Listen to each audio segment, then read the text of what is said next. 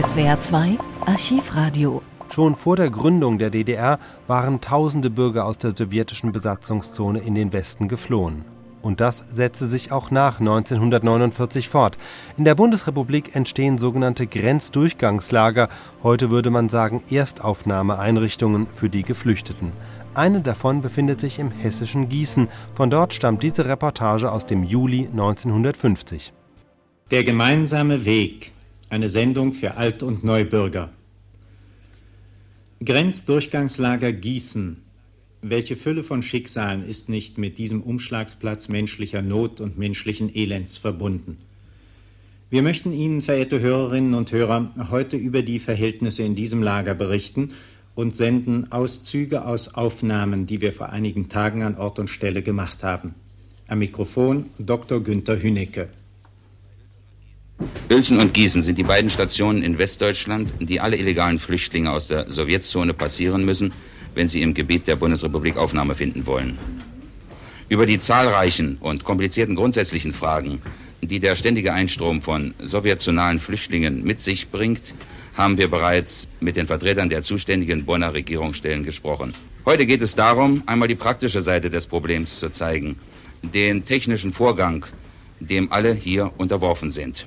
Dann wollen wir aber auch die Menschen sprechen lassen. Die Menschen, die hier in dem Längsgang der Hauptbaracke des Lagers darauf warten, abgefertigt zu werden. Ich bin gestern abends um halb acht nach, Gießen gekommen. Und woher kommen Sie? Ich komme jetzt aus Meißen, bin aber heimatvertrieben, ich stamme aus dem Sudetengau. Ich bin nicht Mitglied der SED, kann nicht dazugeben wegen meiner Überzeugung, bin als Reaktionärin ständigen Gefahren, ständigen, Gefahr, ständigen Gefahren ausgesetzt, weil ich wegen Oder-Neiße-Linie und wegen unserer Rückkehr wird mir vorgeworfen, dass ich dafür agitiere, nicht wahr, dass ich die, die Heimatvertriebenen sozusagen aufstachle. Ja, und dann wollen wir auch noch einen anderen Fall hören. Auch wieder eine Frau. Seit wann sind Sie in Westdeutschland? Also gestern Abend um 12, ja. Gestern Abend um 12. Gekommen, ja. Und warum sind Sie hierher gekommen? Beim, Umsch beim Umschwung habe ich den Vater und zwei Geschwister verloren und mein starb mein Mann. Dann bin ich von den Leuten verfolgt. Ich sollte machen, dass ich rauskomme. Und nun glauben Sie, dass Sie hier eine neue Heimat finden können? Ja. Ein Mann, weshalb sind Sie hierher gekommen? Weil ich erst die Urlaub schickt wurde und anschließend nach Aue sollte. Der nächste Fall, ein jüngerer Mann. Wie alt sind Sie? 19. Und warum sind Sie nach hier gekommen? Ich Sie können doch auch drüben arbeiten. Ja, ich habe im Bergbau gearbeitet und bin zu Arbeiten rangezogen worden, die ich nicht ausführen kann. Warum können Sie die nicht ausführen? Ja, wir sollten im Steinbruch Ja. bohren und weil keine Schutzvorrichtungen sind. Sie sind also lediglich hier rübergekommen, weil Sie mehr Sicherheit bei der Arbeit haben wollen. Ja. Und noch ein anderer Fall, ein Lokomotivheizer. Ich bin 30 Jahre auf der Bahn und habe, habe die, Kündigung gekriegt. Warum haben Sie die Kündigung bekommen? Wegen, äh, äh, dass das Personal Reduziert werden reduziert soll. werden soll. Und dann sind Sie nach hier gekommen und bin glauben, hier gekommen, hier, um, dass ich wieder Arbeit bekomme hier. Bei der Bundesbahn eine Anstellung Bundesbahn zu finden. Anstellung das waren einige der Gründe. Und einige der Menschen, sie müssen jetzt äh, zum Vorprüfer und werden dort zum ersten Mal die Frage gestellt bekommen, aus welchen Gründen sie tatsächlich nach hier gekommen sind. Also, Sie sind äh, verheiratet, ja? Jawohl, ich bin verheiratet. Geboren am 29.02.08. Sind Sie voll arbeitsfähig? Zurzeit ja. Zurzeit ja. Sie sagen zurzeit ja. Warum? Waren Sie Ich bestätigt? war vorher kriegsbeschädigt, Sie waren- 55 Prozent. Und? Das hat man Das Ihnen, hat man Ende 1949 abgelehnt. hat man Ihnen abgelehnt. Jawohl. Und wo möchten Sie hier im Westen hin? Ich will wieder zurück nach Friedlos zu Angehörigen. Zu Angehörigen? Also Haben- zu- Welche Verwandtschaftsgrad ist das? Äh, Onkel von mir. Onkel von Ihnen. Aha. Und warum haben Sie jetzt die Ostzone verlassen? Die Ostzone einfach, weil ich nach Aue sollte. Sie sollten nach Aue Aue. gehe ich nicht. Was haben Sie seither gearbeitet? Bisher habe ich mich so durchschlagen müssen, die Ehefrau hat zum Teil durch Heimarbeit, sie war Weißnäherin und hat daheim gearbeitet für Leute und so weiter, damit wir uns ein paar Groschen verdienen konnten, damit wir uns über Wasser halten konnten. Was sind Sie von Beruf, von erlerntem Beruf? Also ich habe erlernt, kaufmännischer angestellt und zuletzt war ich Beamter. Zuletzt waren Sie Beamter. Jawohl. Und nach dem Krieg waren Sie auch noch als Beamter tätig? Nein, grundsätzlich nicht, weil wir ja ehemalige Beamte in der Ostzone grundsätzlich ablehnt. Grundsätzlich. Darf ich hier einmal unterbrechen? Stellen Sie auch äh, Fragen nach der Aber Parteizugehörigkeit? selbstverständlich. Äh, welche Parteizugehörigkeit hatten Sie? Also vor der vor 45 gehörte ich der NSDAP an. Und nach 1945? Keiner Partei. Ich glaube, dieses kurze Bild, Herr Stoll, genügt schon, um äh, zu zeigen, wie intensiv Sie fragen. Es stehen ja noch viel mehr Positionen auf der äh, Registrierkarte, die ich hier vor mir zu liegen habe. Und dann müssen Sie Ihre Stellungnahme auf die Karte schreiben. Mit dieser Stellungnahme von Ihnen geht die Karte jetzt zur Länderkommission. Vorher durchläuft sie allerdings noch äh, einige polizeiliche Überprüfungen. Und dann wird die Entscheidung bei der Länderkommission getroffen. Davon wollen wir uns jetzt auch ein Bild machen. Vor dem Zimmer der Länderkommission finden wir wieder eine Gruppe. Und wenn ich mich nicht irre, ist darunter sogar ein ehemaliger Finanzminister. Das ist nicht ganz zutreffend. Ich bin nur stellvertretender Finanzminister gewesen. Wollen Sie uns auch das Land sagen, in dem Sie waren? Das ist unschwer zu erraten. Sachsen. In Sachsen sind Sie Ja, gewesen. Warum Ministerialdirektor. waren Sie Ministerialdirektor und stellvertretender Finanzminister? Und äh, warum sind Sie nach hier gekommen? Nur aus den bekannten Gründen. Man wirft mir vor, dass ich nicht nur CDU-Mitglied, sondern sogar Katholik sei und dass ich ja, äh, damit also grundsätzlich reaktionär eingestellt bin, dass ich die volkseigene Wirtschaft verfolge und die privatkapitalistischen Wirtschaft unterstütze. Und Sie haben auch Ihre Tochter Wir mitgebracht. haben eine Tochter mitgebracht, die aus Gründen der Staatssicherheit entlassen worden ist. Und weil sie, die war auch im Ministerium beschäftigt, weil nicht erwartet werden kann, dass sie alle Beziehungen zu ihrem geflüchteten Vater aufgibt. Interessant ist dabei, dass sie, dass sie äh, ihr Gehalt billig bekam, weil die Entlassung ohne Verschulden erfolgte. Das Gehalt wurde auf ihr Konto überwiesen, dort vom Generalstaatsanwalt beschlagnahmt. Eine bekannte Methode in Sachsen. Sie haben aber auch noch andere Mitglieder Ihres Arbeitskreises Ja, mitgebracht. zufälligerweise treffe ich hier zwei liebe Mitarbeiter von früher, von denen ich, an die ich gar nicht mehr gedacht hatte. was hat Sie hierher geführt und was haben Sie früher getan? Ich kann mich hier nicht so genau darüber aussprechen. Sie haben doch Angehörige in der Ich habe Sowjetzone. Angehörige in der Sowjetzone. Und Sie? Auch ich möchte Einzelheiten über die Beweggründe meiner Flucht aus der Ostzone nicht bekannt geben, da ich ebenfalls äh, Verfolgung meiner Familie befürchten muss. Es ist ja ein bekanntes System, dass man auch auf die Familie zurückgreift. Aber nun sehen wir hier auch noch einen ehemaligen, ein ehemaliges Mitglied der Volkspolizei. Sie kommen aus Thüringen. Und warum sind Sie geflohen? Weil meine Eltern hier sind, in Westfalen. Sie wollen also zu Ihrer Familie zurück. Ja, Hat es Ihnen sonst nicht mehr bei der Volkspolizei gefallen? nein. Bin entlassen worden, Warum sind Sie entlassen worden? Weil ich einen Mann über die Grenze gebracht habe. Sie haben einen Mann über die Grenze gebracht. Ja. Und geben das auch jetzt als Grund an, der entscheidend sein soll für Ihre Aufnahme in Westdeutschland, neben der Familienzusammenführung. Und nun wollen wir einmal sehen, wie diese Gründe in der Länderkommission bewertet werden. Wir kommen jetzt in das Stadium der Beratung. Wir haben hier ja nur an solche Personen das politische Asylrecht bzw. die Notaufnahme zu gewähren, die aus Gründen einer gesamtdeutschen Verantwortung heraus äh, illegal nach hier gekommen sind, weil sie eben aus diesen eben erwähnten Gründen die sowjetische Besatzungszone verlassen mussten darf und an Leib und Leben nicht gefährdet gewesen sind in diesem Falle. ne? Ich Bitte glaube. Herr Lange, äh, darauf kommt es an. Es muss eine Gefährdung an Leib, Leben, Leib und Leben vorhanden gewesen sein und auch die Freiheit muss bedroht gewesen sein. Sollten wir zu einem nicht einstimmigen Beschluss kommen oder... Muss ein einstimmiger Beschluss in jedem Falle vorliegen? Nein, braucht nicht vorzuliegen. Nicht wahr? Es genügt, wenn 2 zu 1, äh, das Votum von 2 zu 1 abgegeben wird.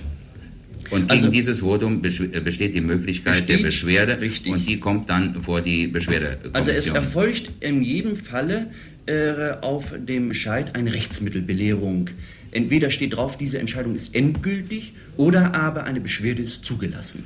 Die äh, Entscheidung, die Sie fällen, teilen Sie aber dem jeweiligen Antragsteller nicht mit. Nein, das, Das äh, würde eine ein- sehr, sehr große zeitraubende Angelegenheit sein, äh, sondern wir äh, nach unserer Beratung kommen wir zu dem Beschluss. Der Beschluss wird an die Verwaltung übergeben und dort schriftlich niedergelegt und der schriftliche Beschluss wird dem Antragsteller dann ausgehändigt. Und dort kann er dann sehen, ob eine Rechtsmittelbelehrung, also ob er äh, im Zuge der Rechtsmittelbelehrung die Möglichkeit einer Beschwerdeerhebung hat. Und die Arbeit der Beschwerdeinstanz wollen wir uns jetzt einmal anschauen.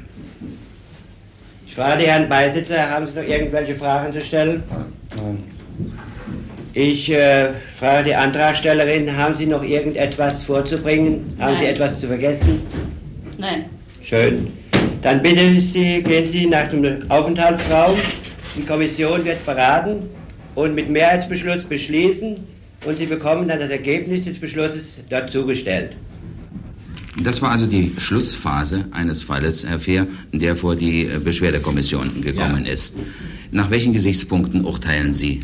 Also wir müssen genau prüfen, ob in ein Aufnahmesuchender glaubt, dass er in der ersten Instanz zu Unrecht abgewiesen wurde. Er bekommt ja eine Rechtsmittelbelehrung, wie wir erfahren haben, und kann nun seine Beschwerde entsprechend abfassen. Müssen Sie nur noch einmal in eine Prüfung des Gesamtfalles eintreten? Ja, wir müssen den Fall ganz unabhängig von vorne aufrollen und unabhängig von der ersten Instanz genau jede Einzelheit des Falles prüfen. Äh, wahrscheinlich wird der Antragsteller auch äh, neue Unterlagen beifügen und beibringen. In den meisten Fällen ist es ihm möglich, neue Unterlagen beizubringen. Und wenn es ihm nicht möglich ist? Muss man nach dem Grundsatz in dubio pro reo in Zweifelsfällen für den Antragsteller urteilen. Kommt es häufiger vor, dass Sie eine andere Entscheidung treffen als die Länderkommission? Mitunter gehen wir konform mit der ersten Instanz.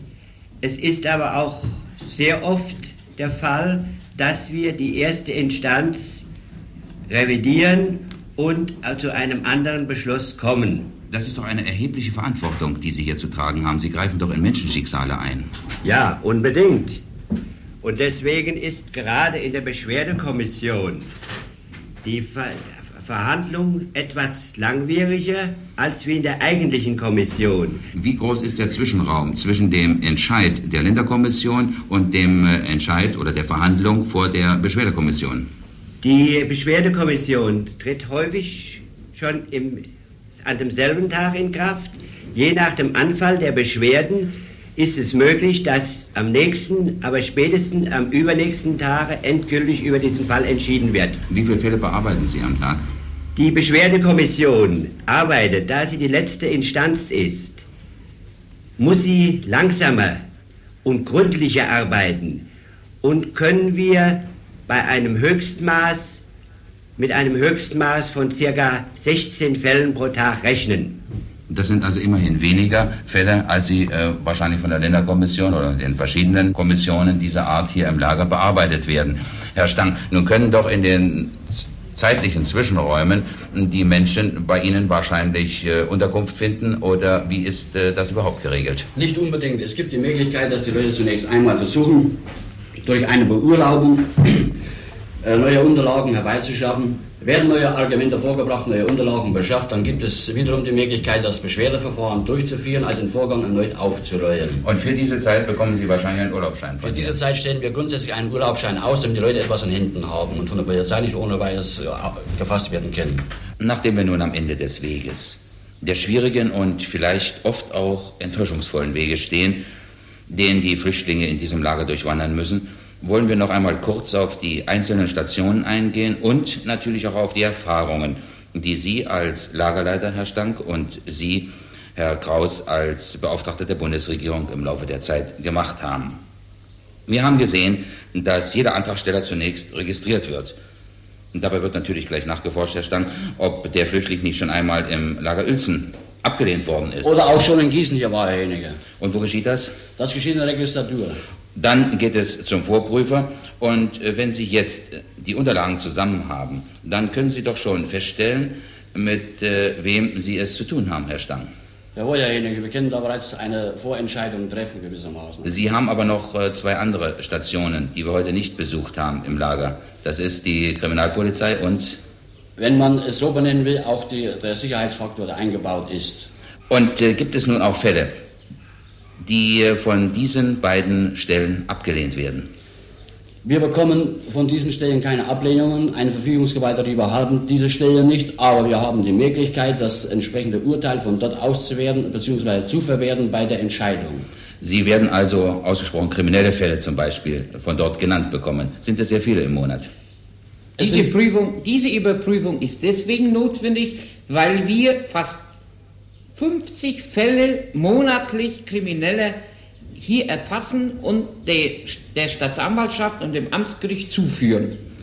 Sie äh, haben aber auch eine sicherheitspolizeiliche Überprüfung. Die wird wahrscheinlich vorgenommen, auch in äh, Zusammenarbeit mit dem Ministerium für gesamtdeutsche Fragen. Sind hier besondere Fälle zu nennen? Diese Fälle werden besonders von einem Vorprüfer ausgewertet und werden den einzelnen, Vor den einzelnen Überwachungsdienststellen hier zugeführt. Außer diesen kriminalpolizeilichen und sicherheitspolizeilichen Überprüfungen findet ja auch, Herr Stang, wie wir gesehen haben, eine ärztliche Untersuchung statt. Stellen Sie eigentlich viele Fälle von Krankheiten fest, die eine Aufnahme im Bundesgebiet unmöglich machen? Wir haben monatlich ca. mit 50 bis 55 Fällen zu rechnen, bei der Gesamtdurchschleuchung von etwas über 5.000 bis 6.000 Personen. 5.000 bis 6.000 Personen gehen im Monat hier durch. Können Sie uns einige Jahreszahlen angeben? Im Jahr 1948 wurden durch das Lager Gießen etwas über 80.000 Personen geschleust, während es im Jahr 1950 etwas über 50.000 Personen waren. Und mit wie vielen Menschen bewältigen Sie diese Aufgabe? Mit einer Gesamtbelegstärke von 52 Personen. Und einem Etat von? Von einem Etat von 580.000 Mark im vergangenen Jahr. Für mich als Beauftragten der Bundesregierung ist es interessant festzustellen, dass dieser Rückgang im Jahre 1949 eine Auswirkung der Uelsener Beschlüsse vom 11.07.1949 ist. Damals sind die Länder übereingekommen, den unkontrollierten Zugang vom Osten, von der Ostzone nach der Westzone allgemein auf alle Länder zu verteilen und die Verantwortung auf alle Länder zu übernehmen. Sie nehmen aber nicht alle Menschen auf, die zu Ihnen kommen. Ein großer Teil, fast möchte ich sagen, mehr als die Hälfte, werden abgelehnt. Wir müssen uns bewusst sein, Herr Kraus, dass die Verantwortung, die Sie damit übernehmen, sehr groß ist. Wir müssen uns aber auch weiterhin Gedanken darüber machen, was mit diesen Menschen geschehen soll. Was äh, tun Sie zunächst im Lager für diese Abgelehnten, also die reinen Illegalen jetzt? Die illegalen Grenz, die hier abgelehnten Antragsteller werden in die Herkunftszone zurückgeschickt. Um ihnen diesen Weg zu erleichtern, erhalten sie eine Fahrkarte bis zur Zonengrenze.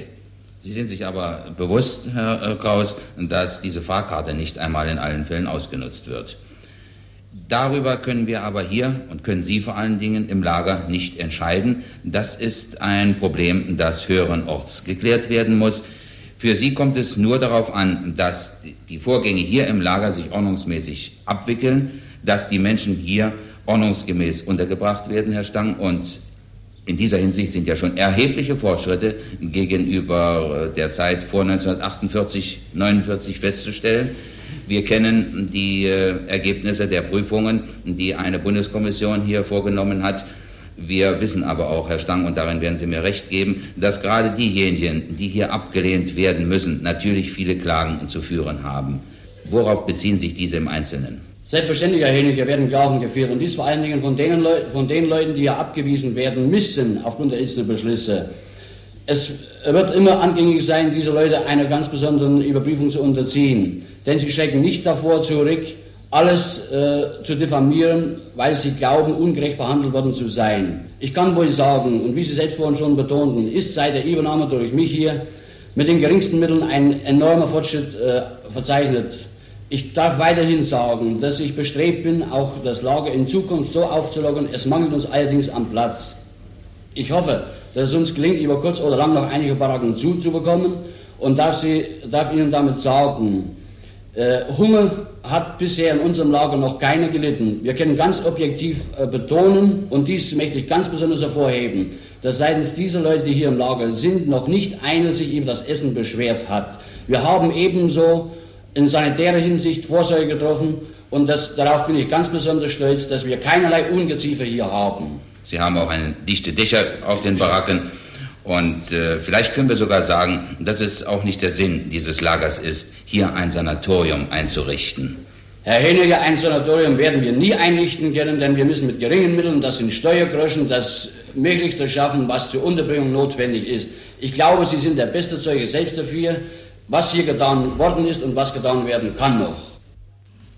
Hier ist Frankfurt. Wir berichteten heute über das Grenzdurchgangslager Gießen.